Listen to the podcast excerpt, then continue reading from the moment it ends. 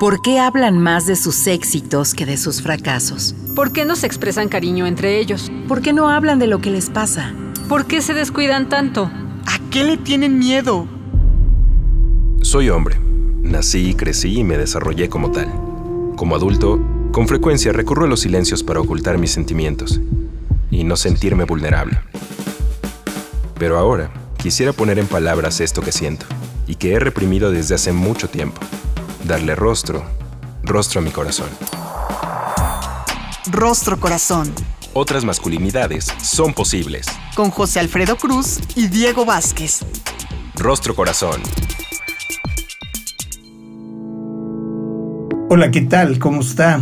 Bienvenido, bienvenida, bienvenide a una emisión más del Rostro Corazón a través de Ciudadana 660. Si usted nos sigue en nuestra señal de AM, por favor, escríbanos. Estamos abiertos, disponibles en el correo círculo abierto para hombres gmail.com o a través de nuestras redes sociales, en Facebook, en Twitter, en Instagram como Círculo Abierto o Rostro Corazón. También estamos disponibles en la página www.circuloabierto.com.mx. Mi nombre es José Alfredo y le invito al relato. Rostro Corazón. Brinda con el pensamiento, gotita lluvia de calor. Mi culpa, do es por mi culpa, Señor. Bebí de tu memoria, aroma, tierra, agave y sur. Yo soy la que le gusta este castigo mejor. ¿Me acuerdo? No me acuerdo. Mi papá se quejaba de haber despertado con cierto malestar en la panza. Y mi abuelita Chon le recomendaba, pues tómate tu mañanita, hijo. Luego, ambos se encontraban y sonreían en una franca complicidad. Otras veces, la misma recomendación venía de mis tíos. Y al recorrer con los años la Mixteca, escuché una vez a un señor en Guajuapan decir, un día sin mezcal, es como un día sin sol. Entonces me di cuenta que la mañanita, más que una práctica, era un código, un punto de encuentro, un ritual de purificación al abrir los ojos y mirar, una vez más, al alba. El mezcal y el aguardiente forman parte fundamental de la vida en el pueblo. Desde hace más de 10.000 años el llamado corazón de maguey ha sido consumido por los pueblos cazadores y recolectores debido a sus propiedades nutricionales.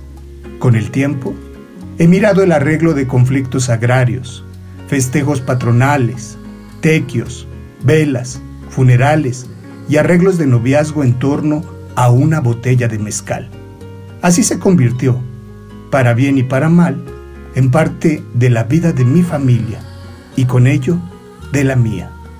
Recuerdo la noche en la que velábamos a mi abuelo José en el rancho.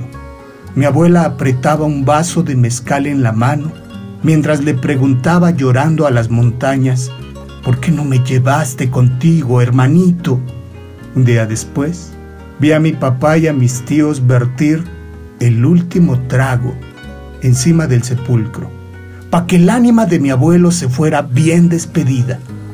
Con el mezcal se ofrenda con las otras bebidas se brinda. Otras veces, también escuché a mi papá y a mis tíos otorgarle propiedades digestivas, sanadoras, relajantes, desinflamatorias, vigorizantes, afrodisíacas, etc.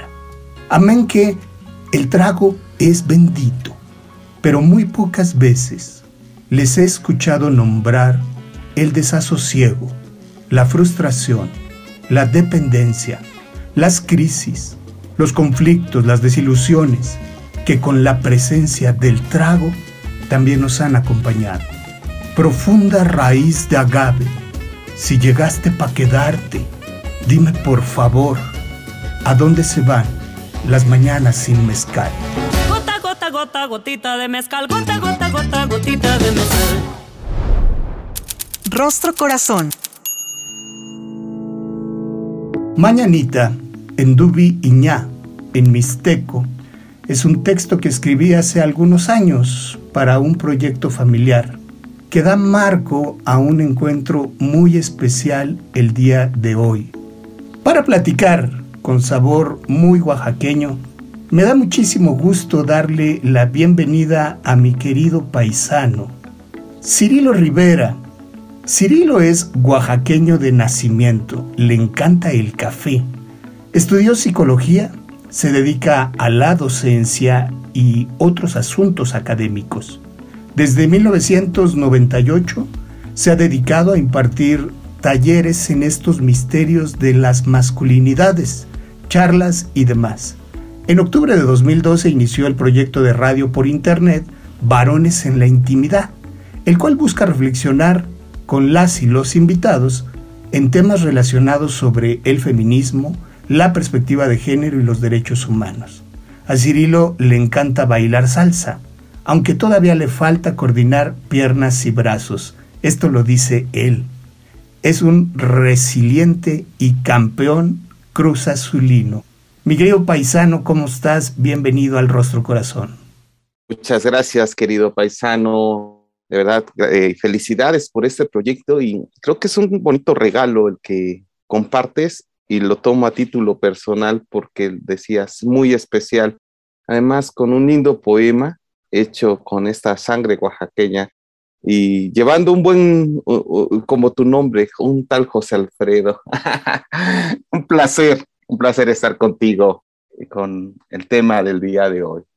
Un gusto, amigo. Eh, hemos coincidido en muchísimas ocasiones y nos unen muchísimas cosas, entre ellas el sabor, el corazón, el ombligo, eh, sembrado en Oaxaca por la parte afectiva, por la parte sanguínea y por la parte también de apropiación y adopción. Así que empezaría por plantearte, querido, ¿cuál es la parte del relato Mañanita que tiene que ver contigo? Fíjate que cuando lo eh, escuchaba en tu voz, además muy, muy bonito, me encanta escucharte, me hizo viajar eh, desde mi niñez y recuerdo que esa mañanita mi abuela, mi, nana, mi abuela Mena, la mamá de mi papá, pues echaba su mañanita en las mañanas porque era para calentar el cuerpo, decía ella. Y eso le abría el apetito. Del lado de mi eh, abuela materna, mi abuela china, no me acuerdo mucho. También conviví muy poco eh, en comparación que con mi, mi, mi nana, con mi abuela Mena, fíjate.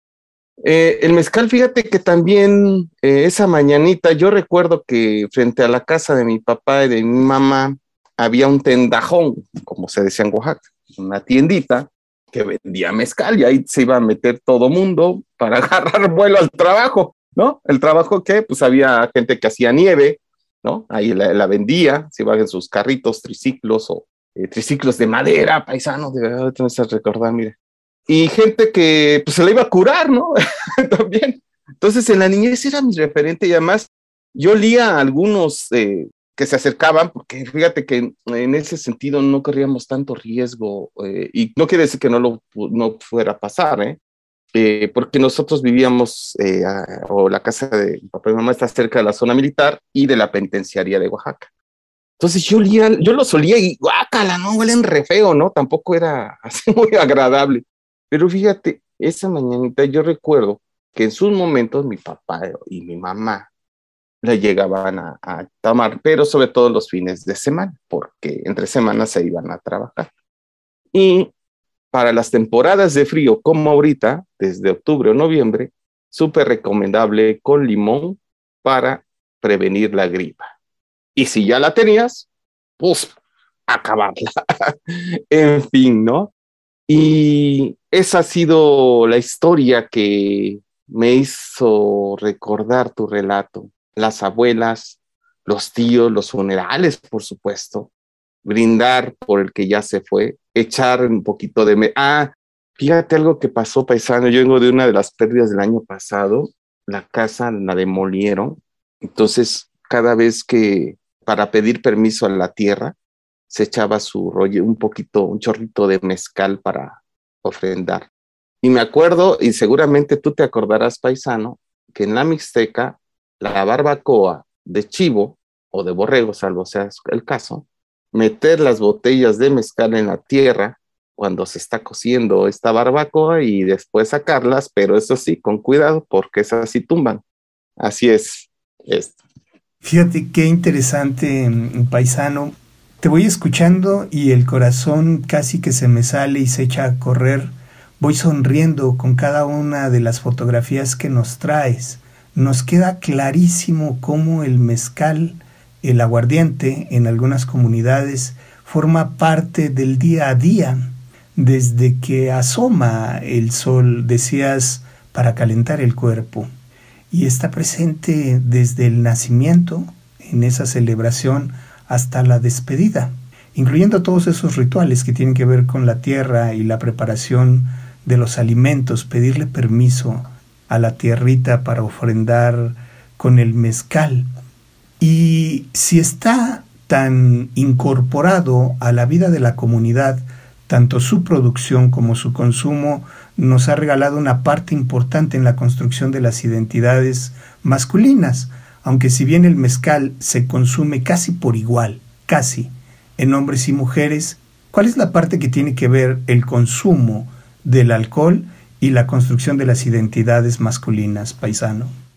Fíjate que sí, eh, efectivamente, ¿no? Como que el mezcal intenta, eh, es la bebida un poco más democrática, de acuerdo a la temporalidad, por supuesto. Yo puedo hablar de la niñez, donde sí, efectivamente, mujeres y hombres podían tomar el mezcal o una cerveza.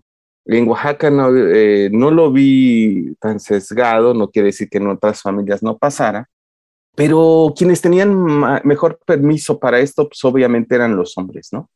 Y recuerdo, eh, y a lo mejor a ti te, también te tocó, que en una fiesta, ya sea el, el mayordomo, ¿no? Porque se habla en masculino, la mayordoma, o en algún lugar, alguna celebración, el hombre de la casa, el que encabezaba la ceremonia, servía a todos, ¿no? En masculino, y seguramente también a todas, y al final se servía él. Y decía, salud a todos, ¿no? ¡Ah, no! Para adentro.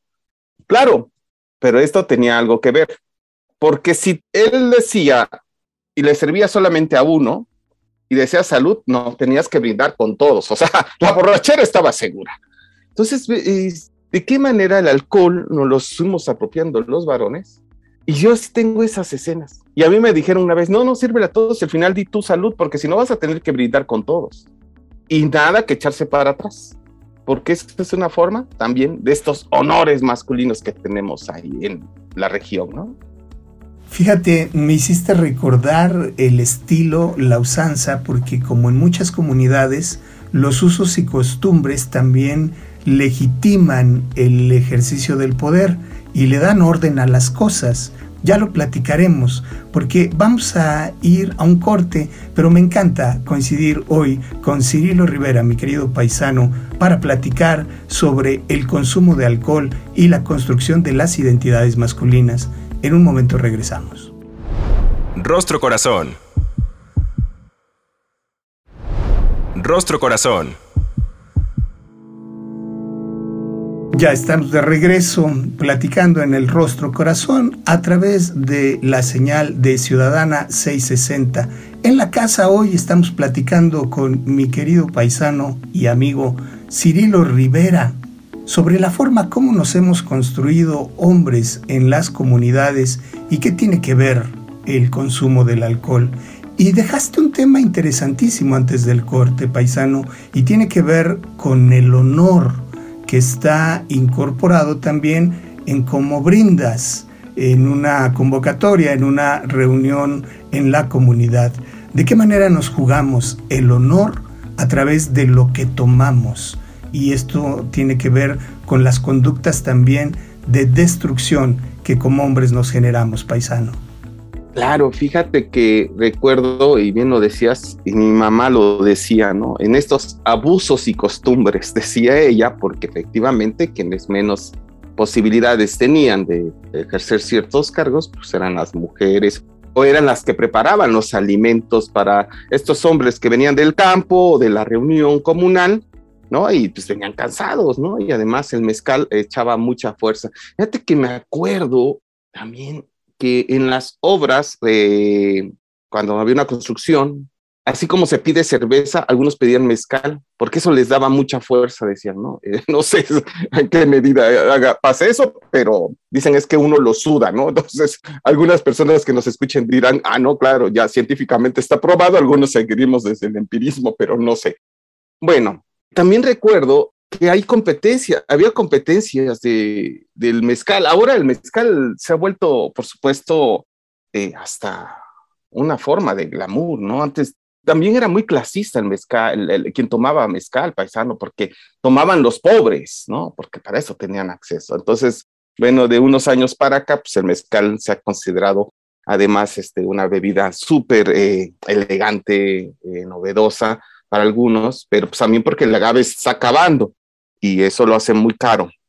Pero en esas competencias entre varones, también quién tenía el mejor mezcal, porque ahora quien tenga un buen tobalá, híjole, pues ya está en otro nivel. ¿Por qué? Porque el tobalá, al ser un maguey silvestre, pues eh, obviamente se está acabando, ¿no? Entonces, hasta en eso se medía, ¿no? ¿Para qué me alcanza? ¿Para qué mezcal me alcanza, no? Y si en el tendajón te valía la, la copita de, de, la veladora, te acordarás, paisano, que esta famosa bebita de la veladora que trae una cruz en el fondo, pues uno de a cinco, ¿no? Pues por lo menos, no sabías cómo era la calidad, pero pues la idea era tener algo. ¿Por qué? Porque en los hombres también se, eh, eh, medir las competencias, cuántos litros te toman, ¿no? Y eso es impresionante. Yo lo veía porque también eh, cerca de la casa estaba el Escuadrón de la Muerte. Y, era impresionante ver estos hombres cómo llegaban ahí a hacer un espacio de retiro y de desahucio, ¿no? Porque algunos decían, pues ya me quiero morir, ya mi familia se olvidó.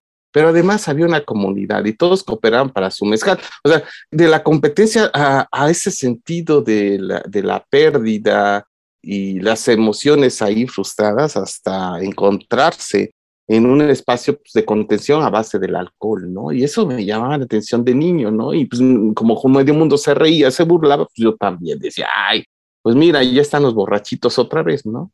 Y fíjate, y, en, me acuerdo también estas formas de decir, te va a llevar el borracho si no te portas bien, ¿no? Yo soy de esa generación que nos decían algunas personas adultas, mi mamá nunca, ni mi papá, ni mis tías, pero yo sí lo escuchaba. Y eso también eh, veo eh, en la medida eh, asociada al mezcal, las formas en cómo los hombres transitamos en función de una bebida como esta, paisano. Cuánta sabiduría en tu, en tu mami, paisano, a quien le mandamos un abrazo donde, donde esté, que te sigue acompañando, estoy seguro de ello. Cuando decía que los abusos y las costumbres en la comunidad y es que, en efecto, mm, tú sabes que yo soy un firme promotor y defensor de los usos y las costumbres en los pueblos porque nos dan identidad. Pero todos esos usos y costumbres que de alguna manera atentan contra la dignidad y contra los derechos humanos, vale la pena empezar a cuestionarlos, vale la pena empezar a modificarlo, salvo tu mejor opinión. Distinguiste por ahí algunas cosas que tienen que ver con la reafirmación. Quien más toma y quien más aguanta parece que es más hombre. Y en este sentido también nos vamos generando y generamos dolor. ¿Cómo trascender estos aprendizajes ¿De qué manera seguir de alguna manera fortaleciendo la identidad de las comunidades, pero también resignificando lo masculino, generando también prácticas de cuidado y de buen trato hacia nosotros mismos. Observo aquí una tensión muy interesante, parece ser una disyuntiva difícil de, de, salir, casi que como una emboscada paisano. ¿Por dónde empezarías a hacer un abordaje responsable en la deconstrucción de las identidades masculinas? Fíjate que en este texto que nos compartiste, querido José Alfredo, eh, hablaste de algo que es muy de Oaxaca, decimos, pero en otros lugares del país también se da, por supuesto ¿A qué me refiero a la palabra tequio? el sentido de cooperación, del cuidado de nuestra comunidad, porque eso es lo que hace el tequio, compartir, establecer un lugar habitable, digno. Si eso es lo que queremos, tendríamos que empezar a revisar cómo hago un tequio conmigo mismo, ¿no? ¿Cómo cuido mi salud? ¿Cómo cuido mi forma de pensar sobre mí mismo, sobre las demás personas? Y tomo prestado esta parte del poema porque es, esa es la parte que me parece, como yo, por supuesto, los usos y costumbres dan una identidad muy bonita a todos y a todas, pero también reconocer que esas identidades nos tienen que llevar a un crecimiento y más en un contexto como esta pandemia. El sentido de comunidad en algunos lugares no, no se ha perdido, en otros está un principio de individualismo que el moderno neoliberal nos enseñó y a los hombres nos enseñó, ah, no me importa qué le pase al otro, al otro. Creo que tendríamos que repensarnos desde esos lugares. Y en todas las transmisiones que tú has generado, estos podcasts tan bonitos, nos llevas a ese lugar, a generar una comunidad saludable y en el caso de los hombres, empezar a hacer esa limpieza, ese orden, esos cuidados, ese reconocimiento de mis enojos, de mis tristezas, de mis miedos y que me sirvan para relacionarme de una mejor manera conmigo mismo y con mi familia, con mi pareja, con mi vecino, con mi vecina. Nos hace falta eso, paisano. Qué belleza que lo destaques, paisano. Por ejemplo, los pueblos andinos le llaman buen vivir a este principio de colectividad.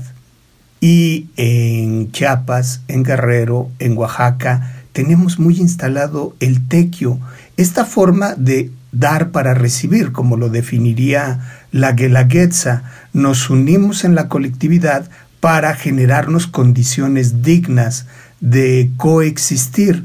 Yo me he cuidado mucho y lo quiero nombrar de decir masculinidades tradicionales, porque parece que a veces le echamos la culpa a lo tradicional, cuando ahí en lo tradicional también encontramos muchas cosas que destacar, muchas cosas bellas. Ahora has hablado de la colectividad como un principio en el que podríamos empezar a rescatarnos en el cuidado entre hombres. Eh, como hombres, paisano, ¿cuál es nuestra responsabilidad y qué alternativas podríamos generar para apropiarnos de estos principios comunitarios que nos den un poquito más de bienestar? Hay una pregunta que seguramente otros compañeros y compañeras, colegas psicólogas, psicólogos, psicoterapeutas nos han hecho en un momento, en una sesión, o hemos hecho. Y la recuerdo mucho de una película que se llama Martes con mi viejo profesor, ahora que estuve en, eh, me he estado metiendo en la tanatología. Y dice, imagínate un, que el budismo dice, imagínate un pajarito en el hombro y te dice, este es el Cirilo que quiere ser yo me lo prendía y este es el hombre que quiero ser. O sea, con todo lo que ha pasado, con todo este miedo, con esta tristeza. Y si mi respuesta es afirmativa, ¿hacia dónde me va a llevar? ¿Qué me va a permitir construir? Porque si la respuesta de esto ha sido destruirme, lastimarme, lastimar a otras personas, entonces ¿a dónde quiero llegar con todo esto? Es allá, hacia allá donde queremos ir. Yo lo dejo más como pregunta que una eh, posible respuesta. Como siempre, querido paisano, te disfruto muchísimo en el encuentro, en el diálogo, en las reflexiones y en los aprendizajes que vas generando con lo que nos compartes. Nos regalas ahí algunas posibilidades nos dibujas nuevos horizontes, otros distintos. Estamos convencidos que es posible, que no va a ser sencillo. En esta gran pregunta que nos dejas, ¿ese es el Cirilo que quiero ser? ¿Ese es el José Alfredo, el David, el hombre que quiero ser? ¿O por dónde podría replantearme una nueva posibilidad? Para relacionarme mejor. Yo te agradezco muchísimo, como siempre, el diálogo, nos estamos despidiendo. Una frase para concluir, paisano. Fíjate que hace tiempo platicaba con mi papá, hablamos un poco de la muerte y él lo plantea muy sabiamente desde la desencarnación. el que los hombres hagamos cambios no es que perdamos o, morir como hombres, es quitarnos eso que nos ha dañado históricamente por esta masculinidad. Es decir, creo que podemos aprender a vivir y a convivir desde otro lugar. Contundente tu papá paisano, qué metáfora, desencarnarnos, quitarnos los pedacitos de carne para volver a inventarnos. Muchísimas gracias, por supuesto, a ti por el encuentro, la reflexión, a usted que nos acompaña. En la producción, David Mejía Cepeda. Mi nombre es José Alfredo Cruz. Con toda certeza nos volvemos a escuchar. Hasta la próxima. El Instituto Mexicano de la Radio presentó Rostro Corazón. Otras masculinidades son posibles. con José Alfredo Cruz y Diego Vázquez.